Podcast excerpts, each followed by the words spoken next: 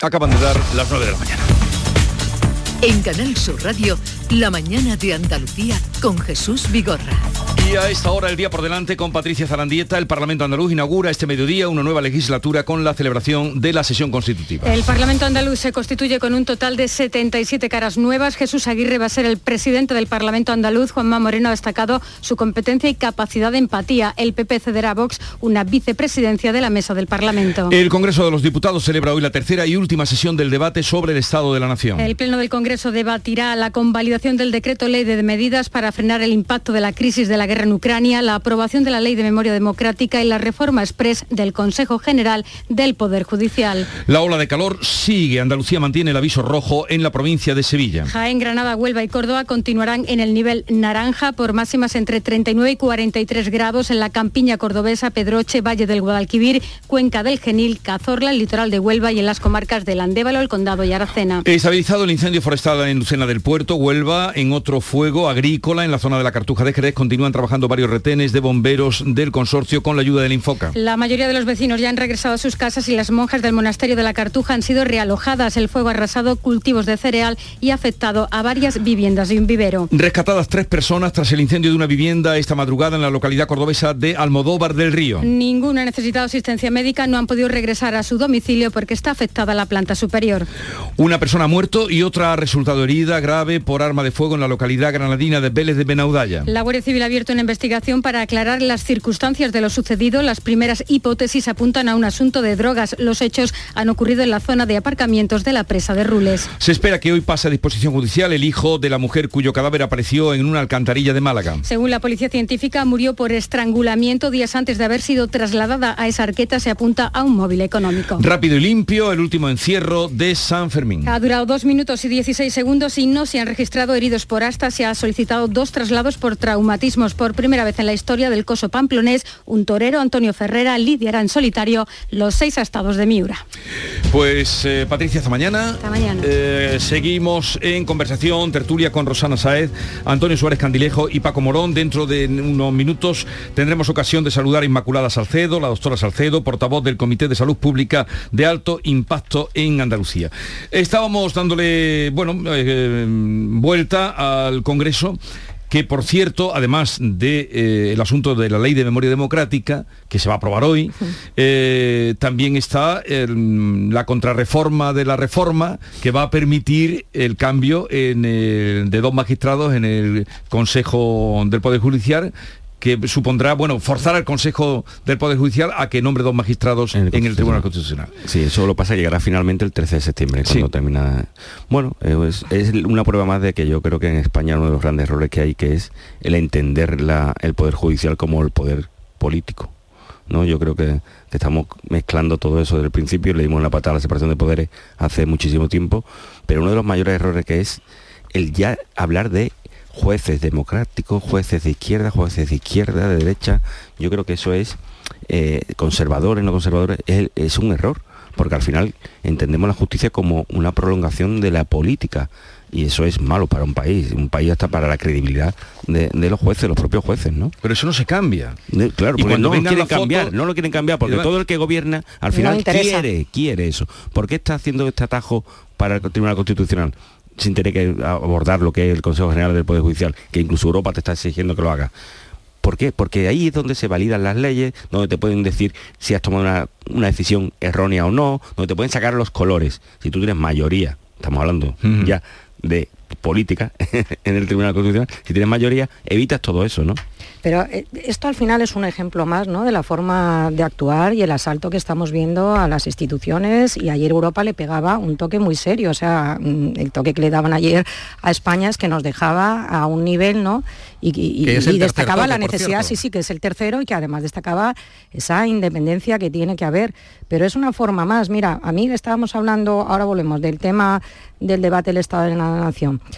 Bueno, pues estabas hablando de la ley de, la, memoria democrática. Es que Bildu y Junts le- mm, me llamó mucho la atención cuando en Bildu dijo, la música nos suena bien, o sea, que a Bildu la música del discurso de la primera intervención del presidente le suene bien, pues ya me llamó la atención. Pero luego dejaron muy claro ambos que ellos siguen y van a seguir luchando por la independencia tanto del País Vasco como de Cataluña y exhibieron eso y sin ningún tipo de reparos. Y luego estamos hablando pues de esta forma de proceder que estamos hablando del presidente, por eso decía antes que yo creo que en su partido no pueden más porque se lo está cargando por la forma de actuar. Y en el caso de las instituciones, yo creo que más que un toque ya desde la Unión Europea diciéndote que eso no se puede, que tiene que haber una independencia, y estamos viendo el asalto al CNI, estamos viendo al Tribunal Constitucional, es que no le queda nada. Sí, Sánchez no, no, no, escucha, no escucha ni a Bruselas, ni a los jueces, ni a nadie. al Partido Popular. Yo creo que mezclar, como decía Paco anteriormente, la política con la justicia, mm, yo creo que es aberrante, ¿no? Pero el PSOE necesita controlar, eh, bueno, pues el Poder Judicial, ahí tenemos el caso sangrante de Dolores Delgado, la fiscal Que también se lo ha dicho. Que en fin, que efectivamente, que yo no sé si esto pasa en otros muchos países, pero aquí es, ya digo, indignante, pero nadie hace absolutamente nada, todos nos quejamos ahora un poquito, esto en cuestión de días tendrá muy poco eh, recorrido y, bueno, pues el PSOE al final se sale con la suya de tener controlado todo, desde el CNI hasta el... La Comisión de Secretos Oficiales, acordaros la, el, cambio express que hizo para, que la mayor, para cambiar la mayoría para la Comisión de Secretos Oficiales, para que entrase también Bildu. Es que el problema es que estamos en manos de Bildu y está, yo insisto, la portavoz sacaba pecho en el Congreso diciendo que ella lo que quiere es la independencia, la República Vasca. O sea, que es que más claro el agua. De todas formas, todo esto es también consecuencia de la incapacidad de las grandes fuerzas políticas de ponerse de acuerdo en lo que son temas de temas de, Estado. Entonces, aquí la culpa, por supuesto, la tiene el que gobierna, el que está actuando, pero al final tenemos que poner el foco en tanto Partido Popular como Partido Socialista, que son los que deben esforzarse y entender que hay una serie de cuestiones que no pueden quedar de mano de nacionalistas, de independentistas, de, aquellos que, es que después de este radicales que para aprobarte un presupuesto te exigen todo lo habido por haber. Tienen que llegar a un acuerdo y hay cuestiones que son de Estado. y esas cuestiones no se pueden dejar a lo que es a la arbitrariedad. No se llega, claro. por eso digo que el foco hay que ponerlo en los dos grandes fuerzas ah, políticas. Pero, una vez que pase este debate sobre el Estado de la Nación, bueno, las posturas tanto de PSOE como PP quedan más alejadas mucho más de lo bueno, yo que creo que es reconciliable. De que alcancen acuerdo. Cuando preguntaba Jesús quién había ganado el debate, para mí la gran... No, no he dicho ganado, ¿eh? He no, dicho favorecido. Favorecido, perdón, es verdad que lo de ganar, perdona, que tienes razón. Porque lo de ganar Perdóname. sí, que yo sé que amas alguna vez que no corren dos en una línea. Reforzado, reforzado. Sí, reforzado has dicho. Eh. Bueno, yo lo que digo, la gran decepción para mí es que este debate del Estado de la Nación, que nada tuvo que ver con un debate del Estado de la Nación, porque el ciudadano yo creo que ni lo vio. Esperaba otra cosa. Eh, sí, esperaba otra cosa, pero lo que puso en evidencia y de forma clara que es imposible ahora mismo llegar a los tan necesarios acuerdos ¿eh? De estar en una situación de emergencia económica entre partidos con sentido de Estado. O sea, que, yo vi en otros muchos países. pero que además son, Antonio, y sobre todo lo que quería decir, que son absolutamente necesarios, que se ha celebrado el debate del Estado de la Nación conociendo una inflación de dos dígitos, conociendo cómo está la, la cesta de la compra y hemos visto tristemente que es imposible llegar a esos acuerdos. La propuesta que había hecho Feijó, intentar llegar a un punto de entendimiento, no se ha visto absolutamente nada de eso en el debate. y urgente, porque somos campeones una vez más, en este caso de inflación en toda Europa. no obstante, eso, eso de que no había posibilidad de pacto, es que incluso ni dentro del gobierno había pacto. Eh, porque efectivamente. Yolanda Díaz, la vicepresidenta, no conocía ni la mitad de las medidas que La cara de Yolanda Estamos en el gobierno del sí del no, se ha, quedado, se ha quedado Por lo tanto, claro, es que la han, cortado más de la escalera y se agarra la brocha, ¿no? a ver, eh, un momentito que seguro que os va a interesar lo que nos cuenta Inmaculada Salcedo, que ya sabéis es la portavoz del Comité de Salud Pública de Alto Impacto en Andalucía, la que nos ha ido dando cuenta de todo lo que se decidía en el comité de expertos que asesoraba la Junta de Andalucía. Ella es además jefa de Servicio de Medicina Preventiva y Salud Pública en el Reina Sofía. Doctora Inmaculada Salcedo, buenos días. Hola, muy buenos días, ¿qué tal? Encantados de saludarla y bueno, lo primero, lo primero eh, es que nos dé su parecer, mm, se queda sin consejero. Eh, además, hay un paisano como es Jesús Aguirre, eh, que, lo, que hoy ya será nombrado presidente en, el Parlamento de Andalucía, presidente del Parlamento.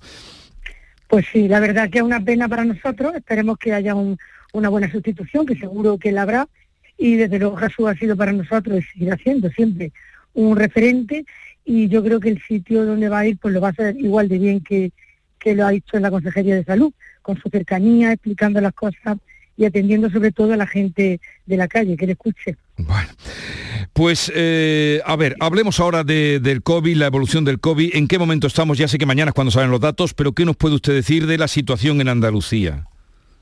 Bueno, pues en Andalucía ahora mismo tenemos una incidencia acumulada de 555 casos, por 100.000 habitantes mayores de 60 años, que es como nos medimos con el resto de, comunidades, ¿no? En la, el indicador que nos pide el Ministerio, frente a 1.225 que tiene el resto de España. Esto tampoco, como digo siempre, no nos satisface, ¿no?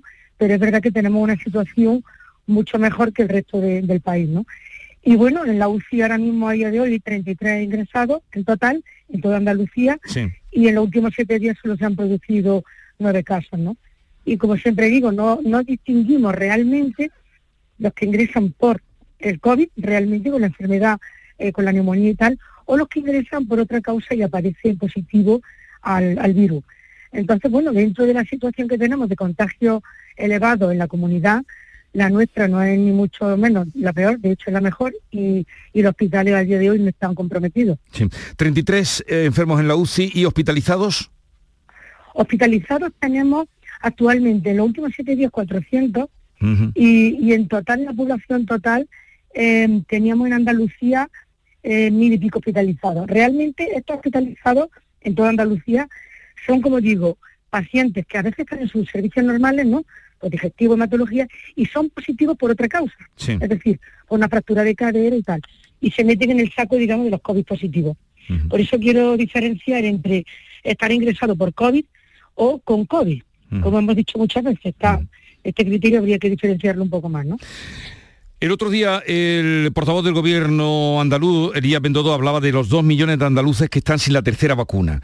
Mm, ¿Cómo valora este número de dos millones de andaluces sin la vacuna? ¿Habría que hacer un intento por llevarlos a vacunarse? Sí, evidentemente. Creo que en la mayoría son personas que, bueno, han pasado la enfermedad y consideran que la haberla pasado, pues, ya le, cuenta, ¿no? Le cuenta como dosis. Y no, no es así porque en este caso no sabemos si realmente la enfermedad produce más inmunidad que la vacuna o no. Y creo que aunque se haya pasado y se vuelva a reinfectar una persona, se debe de poner toda la dosis de vacuna. Porque a día de hoy, junto con la medida farmacológica y algunos tratamientos nuevos que están surgiendo, son lo poco que tenemos frente al COVID. O sea, mascarilla en interiores, ponerse todas las vacunas que, toquen y incrementar la inmunidad de la manera más rápida posible para que el virus no afecte lo mínimo posible.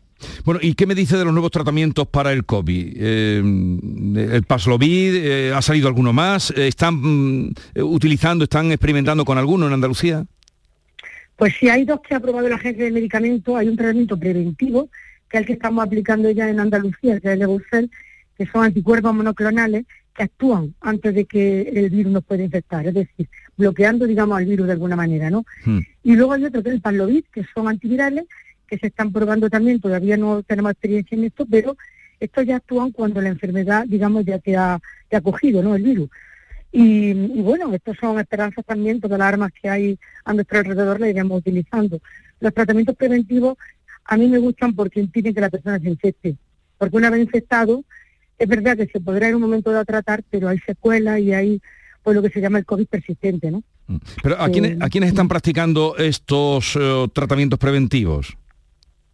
Pues mire, se están seleccionando pacientes del grupo 7, es decir, pacientes de riesgo que tienen una inmunidad más baja, están derivados por sus médicos que los llevan, pues, por ejemplo, el trasplante de riñón por el nefrólogo, y el trasplante de médula por el hematólogo, se le está haciendo una serología en nuestro servicio a ver cómo tiene la inmunidad y si son candidatos se le pone. Y lo que, lo que dice el tratamiento, lo que dice la agencia de medicamentos, es que este medicamento se une a, una proteína y el virus no puede entrar en, la célula. Y en esa estamos, ¿no? Nosotros llevamos ya bastante eh, enfermos con mucha serología y algunos tratamientos puestos y francamente no ha habido ningún problema. Y esperando que les autoricen la cuarta vacuna, porque el consejero lo ha venido pidiendo hasta mm, antes de ayer, eh, que le autoricen, pero no acaban de autorizar, porque vacunas sí que tienen ustedes para poder vacunar a los mayores incluso de 65 años. Sí, sí, tenemos vacunas de sobra y además no solo eso, tenemos la infraestructura preparada, como siempre teníamos al principio, con el personal necesario para administrarla y además se puede en cita. Con lo cual, en el momento que tengamos la autorización, que todos le hemos pedido desde el primer minuto, porque vemos que los grupos vulnerables, mayores de 80 años sobre todo, es donde más se producen los fallecimientos, creemos que la inmunidad baja mucho y tiene que, reforzarse. Pero no le autorizan a poner esa vacuna. En esa estamos, a ver si ya parece que hay una, una luz verde para poderlas poner. Yo creo que eso no perjudica a nadie, al contrario. Y otra cosa más. Eh, la viruela del mono, ¿cómo está afectando en Andalucía? Eh, ¿Qué datos tiene?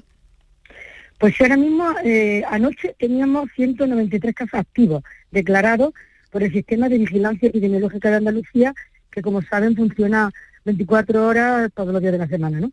Y 75 de investigación. Ya de ellos se descartaron 111 y, son todos, la gran mayoría, cuadros leves que coexisten con, pacientes de riesgo por alguna enfermedad de transmisión sexual o de, la comunidad.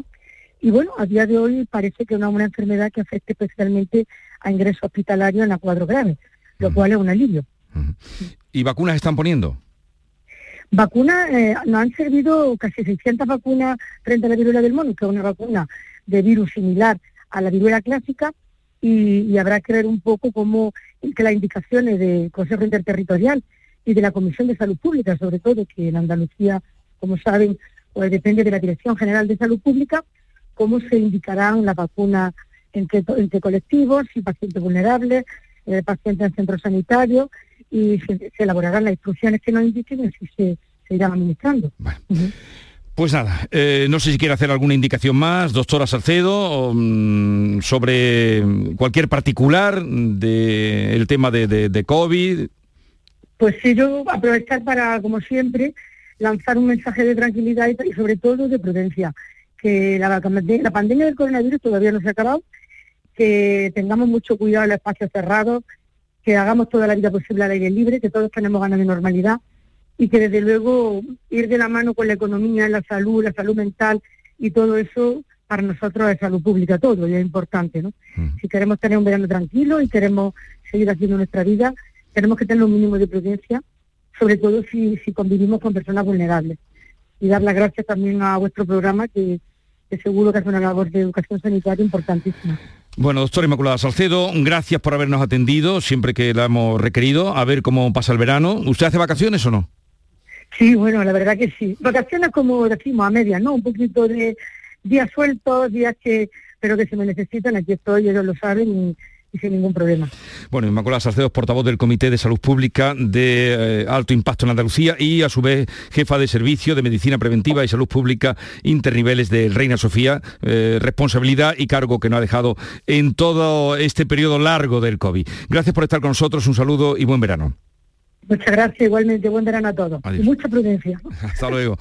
Eh, nueve, casi 18 minutos, un momentito más, vamos a continuar y luego, Paco, ¿tú también vas al Parlamento ahora? Sí, vamos para allá, ¿no? Vamos para allá. por, cierto, por cierto, las competencias de salud las asume Elías Bendodo hasta el nombramiento de, del nuevo consejero se acaba de firmar el decreto del presidente de la Junta. Ah, fíjate. Pues entonces Elías Bendodo asume las competencias. Asume salud hasta que se nombre el nuevo consejero, el nuevo gobierno a partir del día 25. Ahora, ahora lo veremos.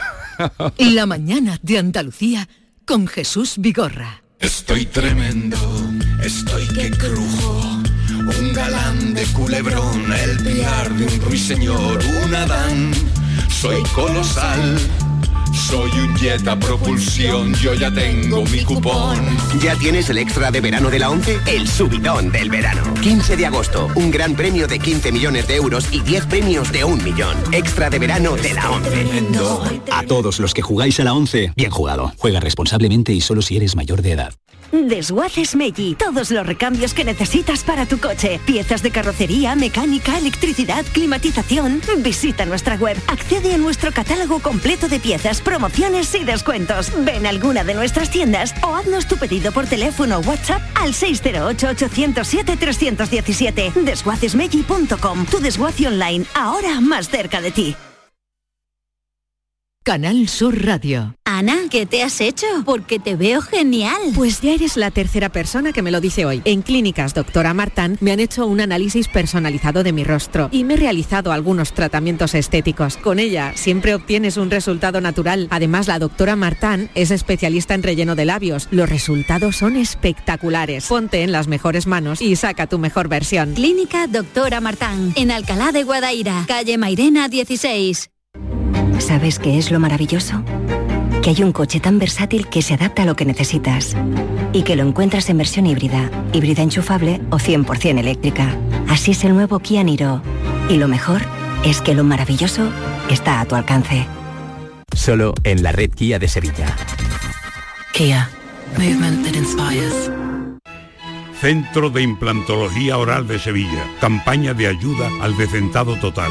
Estudio radiográfico, colocación de dos implantes y elaboración de la prótesis, solo 1.500 euros. Nuestra web, ciosevilla.com o llame al teléfono 954 22 22 60.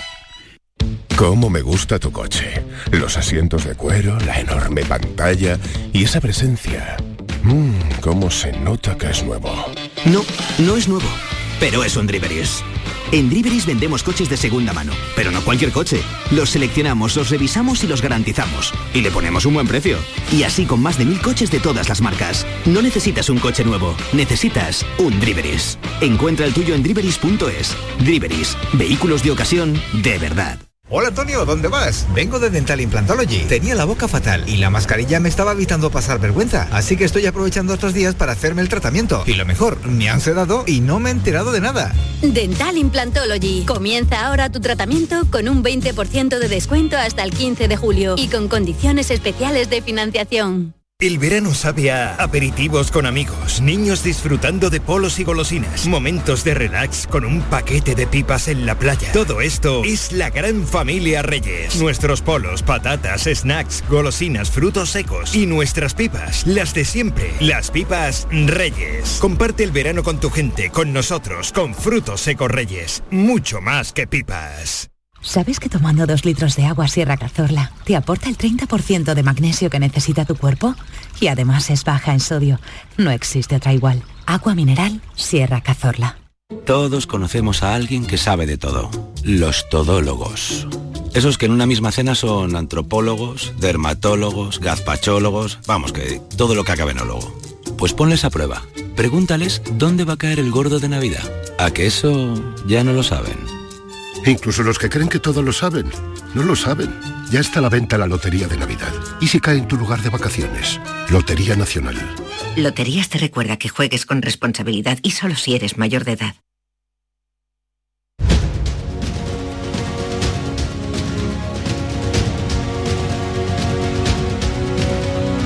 En Canal Sur Radio, La mañana de Andalucía con Jesús Vigorra. Bien, eh, nos quedan muy poquitos minutos porque nos vamos a ir al Parlamento. Ahora vendrá Fran López de Paz para este... eh, mientras nos desplazamos allí, retomaremos eh, el programa allí. Pero antes de, de despedirnos, Rosana, Antonio y Paco, algo sobre esta, esta salida mm, de pata de banco de Marruecos, señalando ahora a España por la tragedia de Merilla, porque no abrió las puertas, porque no atendió a los heridos. No lo ha dicho el gobierno de Marruecos, lo ha dicho el Consejo Nacional de eh, Derechos Humanos de Marruecos, pero vamos. Allí lo- allí lo dice todo. Allí lo dice todo El rey. El rey. Entonces, eh, eh, ¿os ha sorprendido esta... mm, Bueno, es el ¿o tira- ¿Qué quiere decir Marruecos con esto? Ahora que parece que nos entendíamos mejor. Bueno, es el tira y afloja permanente ¿no? con el que vivimos con Marruecos, ¿no? Aparte, Marruecos no es un socio fiable. Tú puedes llegar a Claro. muchísimos acuerdos con Marruecos, pero a la hora de la verdad Marruecos es Marruecos, es su rey, es su interés y es su manera de entender las cosas siempre con el ancho del embudo para ellos, ¿no? Entonces, ante la situación que se ha dado, y, y es cierto que se actuó de una manera a lo mejor indebida y hubo un descontrol y una descoordinación bastante importante, Marruecos lo ha hecho, pues ya la culpa a España, que es lo que mejor viene y lo que mejor le toca, ¿no? Y mira, y que pues, sigue todavía lo con lo que, de lo los parece, 23. lo que parece triste es que, que el gobierno español ante eso haya dicho que prefiere no valorarlo en vez de defender y actuar en favor de las fuerzas y cuerpos de seguridad Sí, del Estado. Claro, y ahora cabe preguntarse para qué ha servido ese acercamiento en las últimas semanas o en los últimos meses de, de- de Bueno, España a Marruecos. por eso no de fiar, eh, Para nada, claro. Es un socio, no ahora, sino desde siempre. Pero, pero, pero ¿para qué entonces hemos hecho el estrepitoso ridículo por parte del gobierno en, en fin, ese acercamiento a Marruecos para que lo tengamos como siempre, Pero- con ese tira y afloja, ¿no? O sea que- Y cuando estábamos hablando del, del debate del Estado de la Nación, otra oportunidad para en su primera intervención haber explicado de una vez cuáles son esas relaciones con Marruecos, por qué ese cambio de postura en el Sáhara, qué es lo que pasó, pues estamos hablando que lo de Melilla es que no se ha hablado de ello, por eso yo creo que es una cosa que se debe de investigar y llegar hasta el final. Eh, el tema salió cuando lo sacó Rufián y puso las balas sobre la mesa y el presidente se enfadó, pero es que verdaderamente esto es un asunto muy grave y además estamos viendo que el que está manejando los hilos es Marruecos, que es por el que nos vamos enterando de todo y ahora encima saca pecho culpando a España. Pues habrá que ver quién tiene la responsabilidad, pero habrá que llegar hasta el final, porque es cierto que ni siquiera podemos decir el número de personas que han fallecido y es vergonzoso que en pleno siglo XXI ni siquiera podamos decir el número cuando hablamos de, un asunto de este, de este calibre y lo que está pasando eh, en la frontera. Y cuando hace ese repaso en esa primera intervención en la que eh, digo que eché de menos ese, ese tema de Marruecos, y Jesús, no me gustaría irme sin decir también que eché de menos un tema muy importante que sufrimos todas las semanas, que es el tema de la violencia de género, que es también un asunto de Estado y un problema, porque no está funcionando con lo que estamos viendo. Y simplemente lo quería decir porque también me llamó la atención que ese tema, hemos hablado muchísimo de ah, independencia, de esto, pero de violencia de género, que todas las semanas nos encontramos con un asesinato de una mujer y me, dolió que tampoco se haya, se haya visto este asunto en el, en el debate. Solo decirlo porque lo tenía ahí y ah. lo quería decir. Sí, es, en fin, esto es un poco también eh, que nos hace sentirnos impotentes, ¿no? De, los encierros, con todo lo que pasó, vuelven a salir. No, normalizar no creo que está porque saltan todas las voces y, creo que la sociedad en su mayoría es sensible, eh, bueno, muy sensible. No digo la sociedad, digo a nivel de, de Estado, porque no se entiende que no se diga es que esto es un asunto prioritario donde cuando hablaba antes de llegar a acuerdos de Estado, es que esto pasa por un acuerdo también, que existe un pacto, pero no está funcionando, es que las medidas no están funcionando. Sí, es un poco indignante por, aquello de la, de, la actitud premeditiva, o sea, premeditadamente feminista del gobierno. o sea, pero claro, es lo que dice Rosana, si ha pasado, no se ha pasado de puntilla, es que ni siquiera se ha abordado lo más mínimo un asunto de calado, un asunto importante que sigue siendo una lacra, eh, que, está pendiente de soluciones porque no está funcionando lamentablemente lo que tenemos hoy por hoy, ¿no? Bueno, es, que ahí tenemos siempre el debate de la educación, ¿no? De que los, chicos, las chicas tienen que ver esa educación tanto en el colegio, en sus casas, que no avanzamos, que, parece que no, pero en realidad estamos dando pasos, estamos dando pasos, estamos dando pasos pequeños, falta más financiación, falta más control, más seguimiento de cada uno de los casos. Eso es cuando realmente se falla, cuando una persona o una mujer en este caso ha pedido ayuda, no se la ha dado o no se le ha ofrecido lo que necesita para poder evitar cualquier tipo de agresión, ese es el, el fracaso del Estado. Ah. Ahora, todo lo demás yo creo que es un, conjunto de entre todos tenemos que avanzar y entender la igualdad y, condenar y, ir contra toda aquella persona que, utiliza la violencia, ¿no? Y sobre todo denunciar. Es fundamental, eh, es, es, fundamental que las mujeres se sientan seguras y que puedan denunciar con garantías. y que, cualquier ciudadano que vea algo así lo denuncie. Sí, pero que con eso no vale porque lo de ese llamamiento a la educación desde pequeños lo, venimos pero Es que es la única vía. Sí, pero, algo habrá que estudiar. O, mejorar el seguimiento y la protección de, la, las mujeres que son capaces o se atreven a denunciar, ¿no? Que cada vez, afortunadamente, son más. no lo ¿eh? incluyes en un debate del Estado. No, dice Rosana que hubiera salido, pero, pero es que tuvimos, un, debate, tuvimos un debate económico realmente. Es un debate económico porque la situación económica de emergencia, pero la situación también de la violencia de género es de emergencia desde mi punto de vista, porque todas las semanas plantarnos delante de los informativos y volver a ver un nuevo caso, es que no eso no puede seguir. Bueno, oye, lo tenemos que dejar que me tengo que ir, y Paco también. Eh, ah, retomamos. estamos deseando que nos contéis. Ya está ¿eh? por aquí Fran López de Paz, que luego también se irá para eh, las 12, el programa especial que va a hacer el Canal Sur Radio. Rosana Saez, Antonio Suárez Candilejo, Paco Morón, que tengáis una verano cuando os toque, que os tocará en algún momento la vacaciones.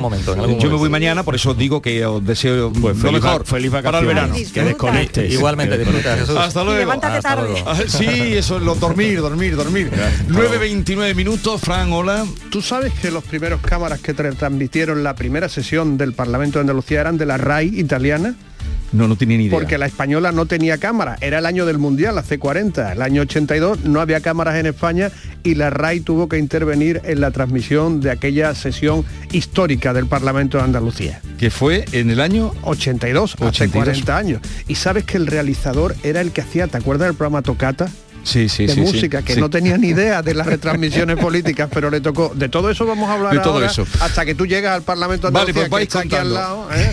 y vamos contando. Nos vamos para allá y luego programa especial de la sesión, eh, que primera sesión de esta eh, legislatura. Bueno, y mañana nos vemos temprano, ¿eh? creo que vamos a estar tempranito que vamos, a estar, creo vamos a hacer pareja sí. Fran López de Paz y un servidor a partir de las 7 de la mañana venga hasta luego adiós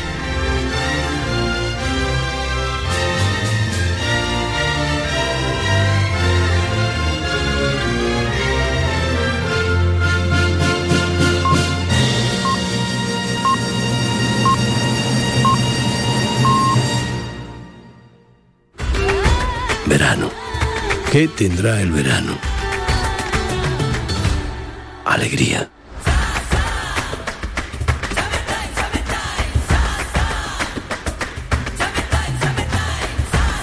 Este verano, date una alegría. Venga Andalucía.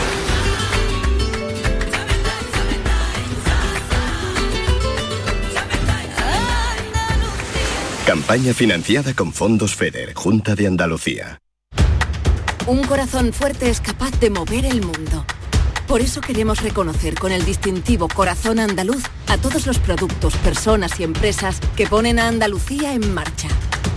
Cuando veas un distintivo Corazón Andaluz, sabrás que ahí hay excelencia y que se consigue desde Andalucía con amor.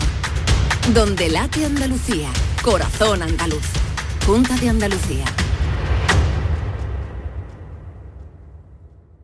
Días de verano te invita a descubrir Andalucía también en verano. Acércate a conocer al líder europeo en compras outlet de diseño que acaba de abrir un nuevo centro en Málaga. Con promociones especiales y a tan solo 12 minutos de Málaga. Días de verano. Este sábado, desde las 9 de la mañana, desde el Centro Comercial MacArthur Glen de Málaga. Con la colaboración del Centro Comercial MacArthur Glen de Málaga.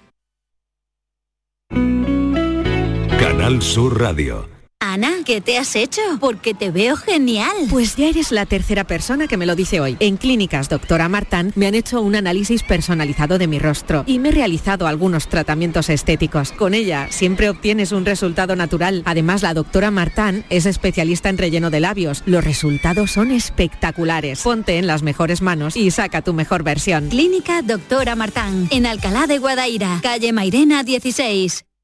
Cómo me gusta tu coche. Los asientos de cuero, la enorme pantalla y esa presencia. Mmm, cómo se nota que es nuevo. No, no es nuevo, pero es un Driveris. En Driveris vendemos coches de segunda mano, pero no cualquier coche. Los seleccionamos, los revisamos y los garantizamos. Y le ponemos un buen precio. Y así con más de mil coches de todas las marcas. No necesitas un coche nuevo, necesitas un Driveris. Encuentra el tuyo en driveris.es. Driveris, vehículos de ocasión de verdad. Así duerme Paco con un ventilador. Así duerme María, con la ventana abierta. Así duerme José con su aire acondicionado Mundo Clima. Mundo Clima es la marca líder del mercado con 40 años de experiencia y equipos silenciosos de alta eficiencia. Porque solo tú decides cómo es tu descanso. Si quieres lo mejor, pide Mundo Clima a tu instalador. Empieza con la D, lugar donde te devuelven la sonrisa. Tiempo. Eh, no sé. mm, ah, Dental Company. Correcto. Y como lo importante es que no te falte ninguno de tus dientes, este mes en Dental Company tienes un 20% de descuento en implantología. Pide tu cita gratis en Dental Company en el 900-926-900 y completa tu sonrisa. Porque sonreír es salud. ¿Buscas ropa cómoda para trabajar? Ven a Estilo Laboral. ¿Necesitas un zapato para trabajar? Ven a Estilo Laboral. Somos especialistas en un asesoramiento personalizado para ofrecerte un uniforme cómodo y seguro para el trabajo diario. Encuéntranos en estilolaboral.com o ven a visitarnos en calle Imprenta 93. Nos vas a ver. Recuerda, Estilo Laboral, ropa cómoda para trabajar. Sesión de constitución de la decimosegunda legislatura en Andalucía. Síguenos este jueves desde las 12 del mediodía en directo desde el Parlamento andaluz. Sesión de constitución de la decimosegunda legislatura en Andalucía. En Canal Sur Radio y Radio Andalucía Información. ¿Sabes que tomando dos litros de agua Sierra Cazorla te aporta el 30% de magnesio que necesita tu cuerpo? Y además es baja en sodio. No existe otra igual. Agua mineral Sierra Cazorla. Desguaces Meggi. Todos los recambios que necesitas para tu coche. Piezas de carrocería, mecánica, electricidad, climatización. Visita nuestra web. Accede a nuestro catálogo completo de piezas, promociones y descuentos. Ven a alguna de nuestras tiendas o haznos tu pedido por teléfono o WhatsApp al 608-807-317. Desguacesmeggi.com. Tu desguace online, ahora más cerca de ti. Lo hago por tus abrazos, por nuestros paseos, los viajes y conciertos juntos, por tu sonrisa y por tus besos. Lo hago por seguir cuidándonos. Llevamos dos años luchando para frenar la COVID-19. Ahora más que nunca la responsabilidad es de todos. Actuemos con precaución y prudencia. Está en nuestra mano mantener todo lo construido. Junta de Andalucía. La mañana de Andalucía.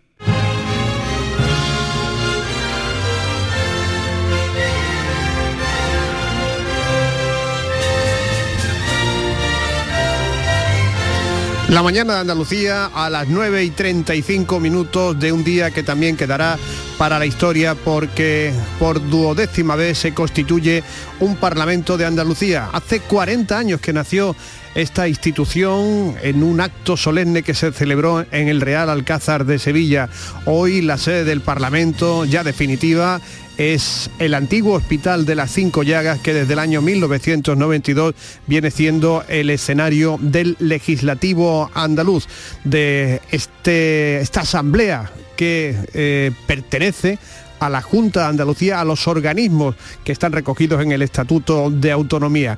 Hoy 109 eh, personas, habrá casi paridad, 55 hombres y 54 mujeres tomarán posesión como parlamentarios como diputados andaluces para los próximos cuatro años. Cuatro años porque con una mayoría absoluta del Partido Popular se prevé que la legislatura, salvo sorpresas, pues llegue hasta dentro de cuatro años, hasta el año 2026 que ya va a pasar tiempo, 2026. Eh, ¿Qué cosas nuevas tenemos en la mañana de hoy? Bueno, ya las ha contado Jesús Vigorra, eh, Vox tendrá una vicepresidencia que le va a ceder el PP, será la vicepresidencia tercera. Aún no se sabe cómo va a estar presente el grupo político de Adelante Andalucía en la mesa del Parlamento. Probablemente tengan un vocal con voz, pero sin voto, porque el Partido Socialista eh, no va a ceder ninguno de los dos puestos que le corresponden a la mesa. La liturgia, eh, que empezará a partir de las 12, pues será la misma de todos los años constituye la mesa de edad con tres diputados que son concretamente de Córdoba. El que será después presidente del Parlamento de Andalucía, Jesús Aguirre, y los dos diputados más jóvenes, que son José Manuel Gómez Jurado, de Adelante Andalucía de Córdoba, y Montserrat Paz Jurado, de 30 años, cordobesa graduada en educación infantil del Partido Popular. Ellos se sentarán en la mesa presidencial del Parlamento de Andalucía para después eh, que se inicien las votaciones para elegir a la mesa de la Cámara y después posteriormente tomar promesa o juramento a los 109 diputados. Después al final, pues el presidente Jesús Aguirre tomará la palabra para dirigirse a su señoría. Novedades de esta mañana, ya le hemos dicho, una vicepresidencia para Vox y el presidente de la Junta ha firmado un decreto por el cual las eh, competencias de la Consejería de Salud pasan provisionalmente al consejero de la presidencia, a Elías Bendodo. Esto será por una semana prácticamente porque la semana que viene, al finales, a finales de julio, tendremos nuevo gobierno de Andalucía.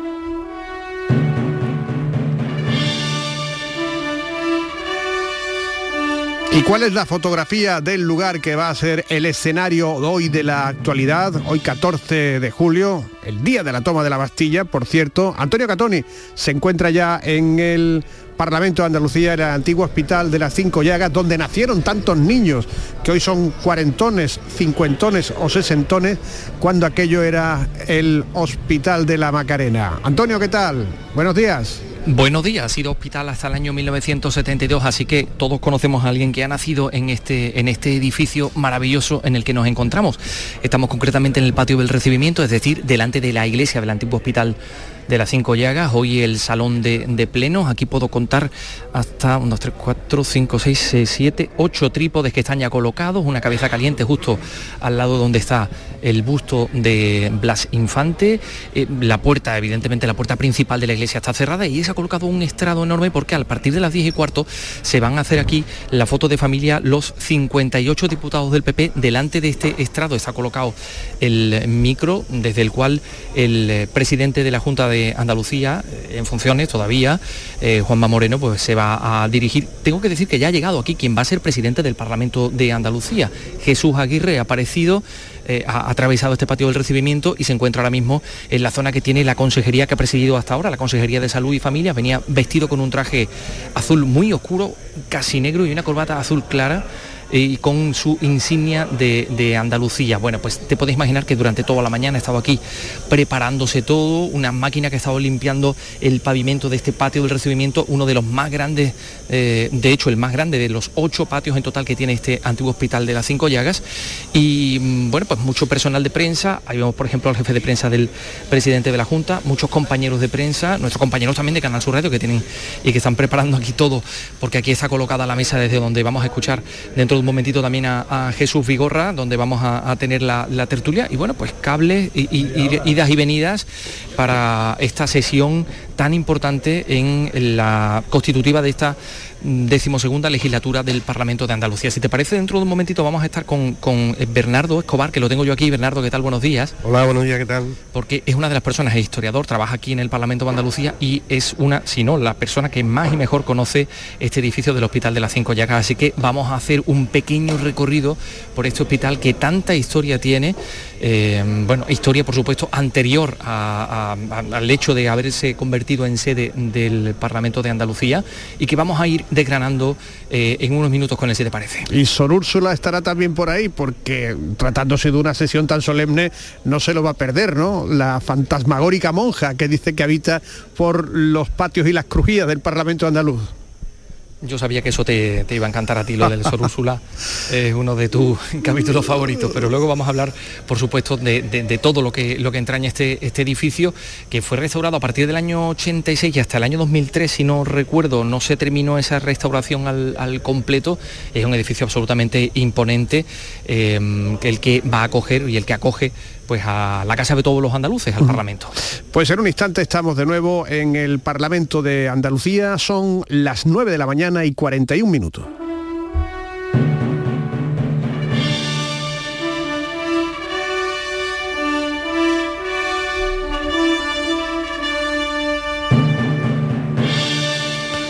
El primer Parlamento de Andalucía se constituyó en el Alcázar de Sevilla, en el Salón de Tapices, sobre un tapiz del siglo XVIII, de la Real Fábrica de Tapices, donde se reflejaba el muy español, así se titulaba, puerto de Barcelona fue cuando sus señorías se sentaron en unos estrados, estaban prácticamente eh, apegotonados ¿no? en ese salón que no se hizo precisamente para ser una Cámara de Diputados. Fue el 21 de junio de 1982, por lo que en este año se están cumpliendo los 40 de aquella sesión constitutiva que retransmitió uno de los profesionales históricos de la televisión de Andalucía como fue José Luis Garrido Bustamante. José Luis, ¿qué tal? Muy buenos días. Buenos días, Fran. Hace 40 años y tiene la misma voz que entonces, o quizás más joven. A Dios.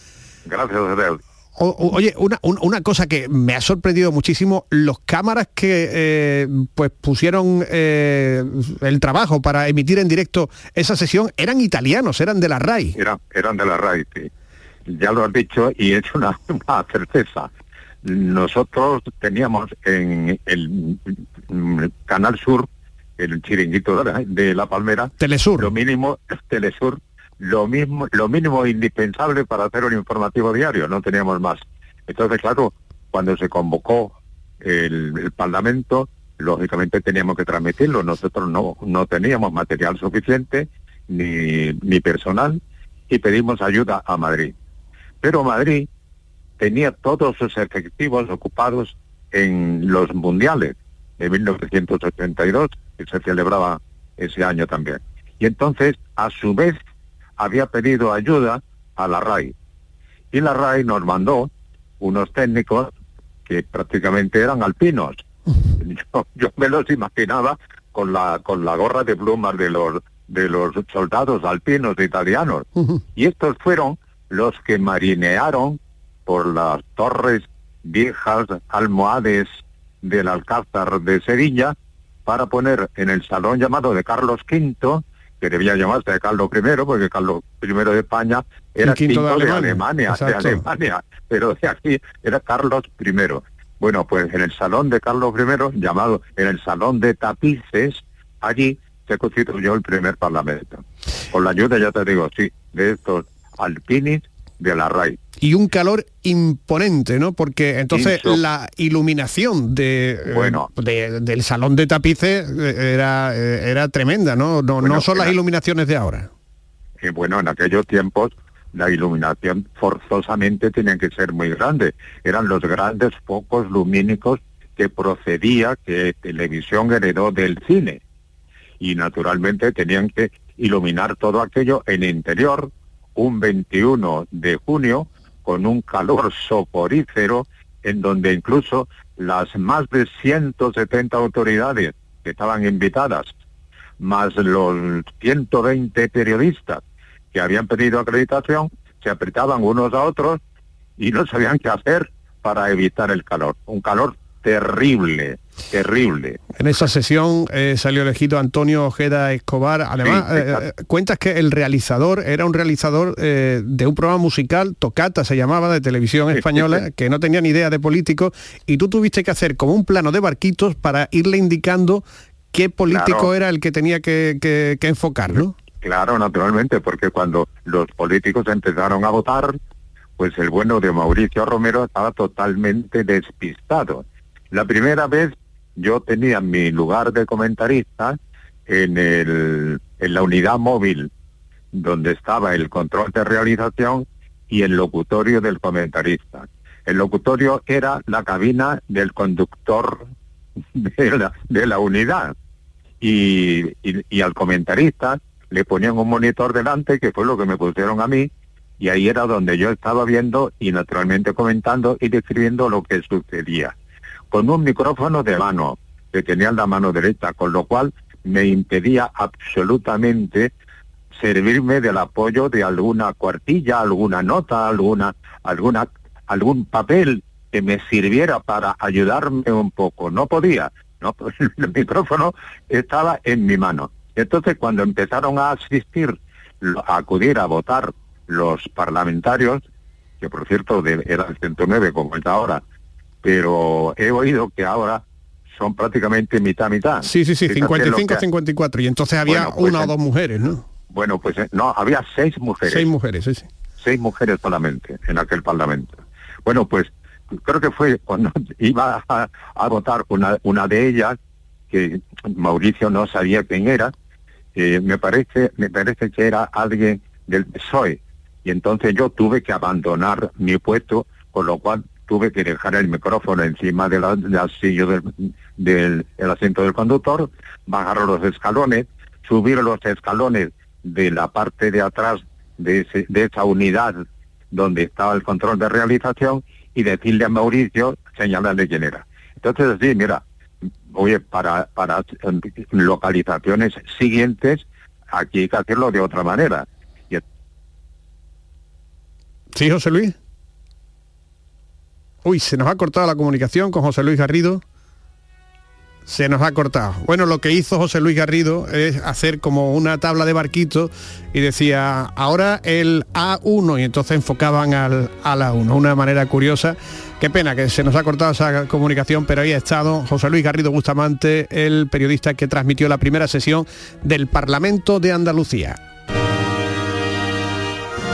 al que volvemos ahora para recorrerlo con Antonio Catoni. Adelante, Antonio. Bueno, pues nos hemos venido al Salón de Plenos, a esta antigua iglesia. Estamos con Bernardo Escobar, que eh, ahora se están haciendo pruebas de sonido. Ese libro tan importante que hay ahí es la Constitución y hay un ejemplar también del Estatuto de Autonomía donde van a jurar o prometer su cargo ahora los diputados, ¿no? Exacto, eh, se ha hecho una pequeña reformita, se, quita el atril porque hoy no se va a utilizar y en, el, sitio del atril se coloca una mesa con un ejemplar de la Constitución y el Estatuto de Autonomía ahí es donde los diputados pues, jurarán su jurarán o su, su cargo. Sí, es un edificio eh, imponente, yo veo aquí hasta tres bóvedas de, pañuelo, el, ábside. Esto está hecho con piedra de Morón de la Frontera, la misma piedra que se utilizó para hacer la Catedral de Sevilla. Exacto, esa de ahí es la procedencia de la piedra. En un edificio de estas características, cuando quieres darle mm, un poco de importancia a algún sitio, pues cambia el ladrillo lo cambias por piedra, claro, para darle más importancia.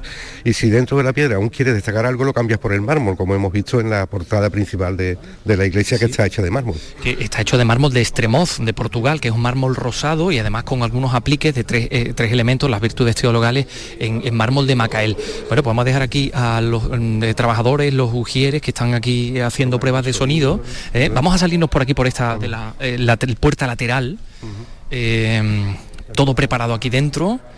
Y, vamos a hablar de, este patio, que es el patio más importante, y como decíamos que está porticado con columnas de mármol genovés, que, que se trajeron de, evidentemente en esa época del siglo XVI, XVII. Uf, como se nota aquí el calor, pero en cualquier caso estos patios son fresquitos, ¿no? Sí, hombre, no, son patios que tienen mucho verde y bueno, galería, eso es un poco también el concepto de hospital de ese momento, ¿no? Que un poco de movimiento de aire que favorecía la curación de las enfermedades. Claro, que, estuviera muy, muy ventilado. Y antes me ha señalado eh, Bernardo una cosa que me ha llamado mucho la atención, porque claro, cuando se restaura, se comienza a restaurar este hospital de las cinco llagas, se utiliza material que proviene de diversas partes de Andalucía.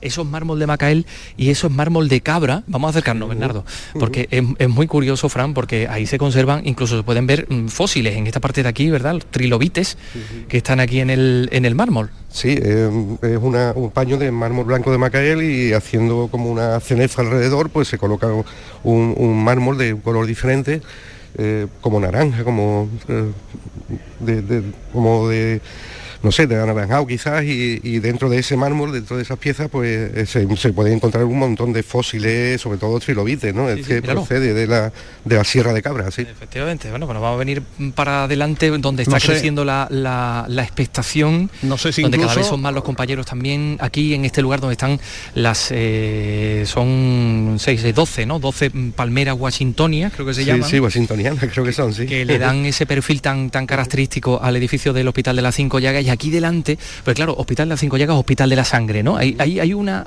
frase latina justo ahí encima, ¿no? Que exactamente qué quiere decir. Sí, justo en la puerta del salón de pleno se encuentran las virtudes teologales y hay una inscripción en latín que exactamente dice porque me has visto Tomás, has creído, dichosos los que creyeron sin ver hace referencia a la incredulidad de Santo Tomás, ¿no? Y, está relacionado con la pintura principal del retablo que hay dentro, que es Santo Tomás metiendo los dedos en la llegada de Jesucristo. Todo, todo está relacionado con, las cinco llagas, con, la sangre. Tenemos que hablar de Catalina de Rivera, de Fadrique Enrique de Rivera, que es el que eh, bueno, pues se implica en, levantar este hospital fastuoso para la época, el edificio más grande de España, en la época en que fue construido, y, y un edificio en el que, como decíamos anteriormente, hasta el año 1972 fue hospital, el Hospital General, se fueron sumando distintos hospitales. Al principio era hospital solo de mujeres, pero luego se fueron sumando distintos hospitales. ¿Qué tipo de enfermedades se trataban aquí? Bueno, en principio, como dice, era un hospital solo para mujeres y no se admitían enfermedades venéreas ni enfermedades contagiosas, ¿no? Eso con el paso del tiempo va cambiando, sobre todo también hay veces que el ayuntamiento, el mismo ayuntamiento de Sevilla, le pide al hospital que abra sus puertas, sobre todo en épocas de epidemia, en épocas de hambre. Entonces, pues en esos momentos sí se van tratando ya otro tipo de, enfermedades curables, ¿no? Digamos. Em, Sí es verdad que bueno, ya cuando se desamortiza, pasa la Diputación de Sevilla, pues se convierte en hospital central y se procede también aquí a la concentración hospitalaria. Hay pequeños hospitales dentro de la ciudad que se van pasando aquí a este edificio y esas especialidades de esos hospitales pues van ocupando las salas de este hospital central en ese momento. Entonces pues sí, eh, la sala de los inocentes, bueno, se le llamaba así a, los enfermos mentales. Eh, la, sala o el hospital de las bubas pasó aquí y efectivamente ya ahí sí hay eh, enfermedades venéreas y se atiende ese tipo de enfermedades pero pensando un poco en el siglo XVI, la religión es la que domina e-, ese momento y bueno, lo primero que se hacía cuando alguien llegaba aquí era darle confesión y comunión, ¿no? Porque, porque en ese momento... formaba parte un poco también del tratamiento, ¿no? Claro, claro, eso es lo más importante que en ese momento es salvar el alma, ¿no? O sea, si puedo ayudarte a curarte, pues estupendo, pero si no, pues te, te, ayudaré a, morir en gracia de Dios, ¿no? Es lo, que en ese momento eh, prima, ¿no? Sí, sí, bueno, decía bien lo del asunto de las enfermedades venéreas porque en el año, me parece 50 y tantos, en lo que eran los jardines de este hospital de las Cinco Llagas, había un, hasta hace muy poco estaba ahí el monumento al, doctor Fleming, al, descubridor de la penicilina, en parte sufragado por las prostitutas sevillanas, porque eh, efectivamente había descubierto la cura para la sífilis, ¿no? Hace poco creo que se lo llevaron al, hospital de la Macarena, que está aquí cerca. Sí, sí, sí, bueno, y mucha gente que viene de visita lo recuerda y pregunta por él, porque eh, se, como bien dice, se hizo por, mm, mm, eh, una cuestación popular, ¿no? La gente dio dinero para que se hiciera un monumento a Fleming al que se le estaba muy, muy agradecido. Claro. se coloca aquí porque este era el hospital, el momento que dejó de serlo, pues el, sitio lógico era pues trasladarlo al hospital que está aquí al lado, al hospital de la Macarena, en la Facultad de Medicina. Aquí vemos al eh, diputado del Partido Popular, Antonio Sanz, eh, Ricardo Sánchez, diputados del Partido Popular que van llegando, decíamos que a las 10 y cuarto está previsto que se hagan aquí la foto de familia. si te parece, vamos a dar la vuelta por aquí, por estos frondosos eh, magnolios, estos son magnolios. exacto, sí. Que, mm, a eso del mes de junio es cuando les toca florecer y dan un, olor fantástico. Y, se puede escuchar a través de la radio también la chicharra, porque aquí ya está ya cayendo el, sol a, a, plomo. Estamos hablando, Bernardo, además de un edificio que tiene, me parece que fue pensado para 10 para 10 eh, patios. Solo se construyeron 9, pero solo se conservan actualmente 8, ¿no? Sí, exacto. Eh, nunca se llegó a terminar. El décimo patio lo que hoy ocuparía el policlínico, ¿no? que está aquí al lado. De esos nueve, uno se, se, derrumbó prácticamente en los años 70. Hubo un terremoto en Sevilla en el año 69 y eso pues, ya lo dejó bastante tocado y en la restauración pues lo que se ha hecho ha sido restaurarlo pero como aparcamiento. No, no tiene dependencias en ese patio, los demás están todos restaurados y en uso. Y si me permite, pues también me gustaría contarte una cosa curiosa porque cuando se hizo la restauración eh, aparecieron unos hornos romanos del siglo I después de Cristo en, lo que es el terreno del hospital, ¿no? Mm, un complejo de hornos romanos interesantísimo. Eh, aparecieron marcas de ánforas, las ánforas que se hacían aquí eh, se distribuían prácticamente por todo el imperio y han aparecido... que llevaban el aceite, ¿no? Claro, desde el puerto de Sevilla el aceite llegaba a todo el imperio. se embarcaban, el Guadalquivir está muy cerca, se embarcaban y de ahí se distribuían por todo el imperio. Y han, han aparecido marcas de ánforas hechas aquí, pues en Alemania, en Suiza, en Francia, por supuesto en Roma en un montón de sitios y eso pues, me parece un, dato curioso. Sí, sí, sí, sí, es, curioso. Frank, creo que estabas tú deseando de que te hablara de Sor Úrsula, no, ¿no? No, pero ya tiene que ser un poquito después porque nos tenemos que ir, que vienen ahora las noticias de las 10, ¿vale? Después nos escuchamos. Venga, estupendo, hasta ahora. Vamos a saludar también, a despedir, ¿no? En 30 segundos a José Luis Garrido Bustamante que se quedó con la palabra en la boca. José Luis, que muchísimas gracias por tu recuerdo. ¿eh? Nada, a vuestra disposición siempre. Eh, un saludo. Un saludo cordial y a todos tus oyentes, que son numerosísimos. Esperemos que sí, claro que lo son. Un saludo, adiós. adiós. Enseguida llegamos a las 10 de la mañana.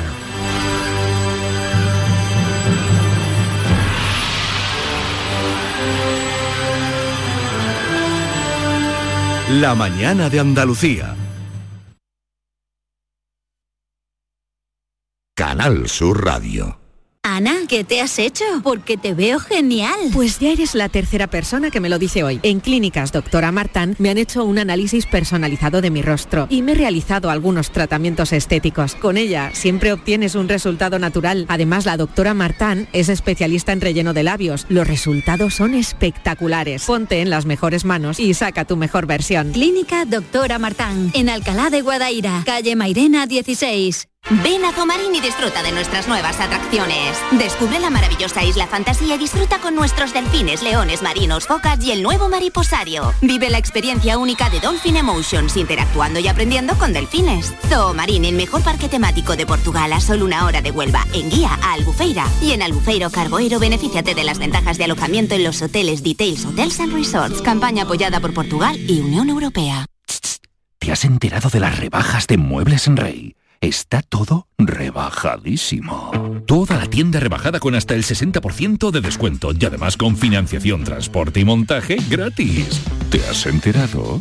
Rebajas de Muebles Rey. Las mejores. En Sevilla, Polígono El Manchón Tomares frente Hipercor al Jarafe. Ya han comenzado las novilladas de promoción en la Plaza de Toros de Sevilla. Jueves 14 de julio a las 9 de la noche, segunda novillada de promoción de nuevos valores de la torería, organizada por la empresa Pajés con la colaboración de la Real Maestranza de Caballería de Sevilla. Precios populares, venta de localidades en lamaestranza.es y el mismo día de cada espectáculo en las taquillas oficiales de 10 a 14 y de 18 a 21 horas. Patrocinado por Caja Rural del Sur. ¿Buscas centro médico estético de confianza en Sevilla? En las clínicas del Dr. Sánchez Torres somos especialistas en medicina estética, tratamientos faciales full face, diseño de labios y rinomodelación. Pide tu cita en nuestras clínicas de Nervión o La Algaba. Síguenos en Instagram en arroba doctor.sánchez Torres, tu médico estético de confianza. Desguaces Meggi. Todos los recambios que necesitas para tu coche. Piezas de carrocería, mecánica, electricidad, climatización. Visita nuestra web. Accede a nuestro catálogo completo de piezas, promociones y descuentos. Ven a alguna de nuestras tiendas o haznos tu pedido por teléfono o WhatsApp al 608-807-317. Desguacesmeggi.com. Tu desguace online, ahora más cerca de ti. El verano sabe a aperitivos con amigos, niños disfrutando de polos y golosinas, momentos de relax con un paquete de pipas en la playa. Todo esto es la gran familia Reyes. Nuestros polos, patatas, snacks, golosinas, frutos secos y nuestras pipas, las de siempre, las pipas Reyes. Comparte el verano con tu gente, con nosotros, con frutos secos Reyes. Mucho más que pipas. ¿Sabes que tomando dos litros de agua Sierra Cazorla te aporta el 30% de magnesio que necesita tu cuerpo? Y además es baja en sodio. No existe otra igual. Agua mineral Sierra Cazorla.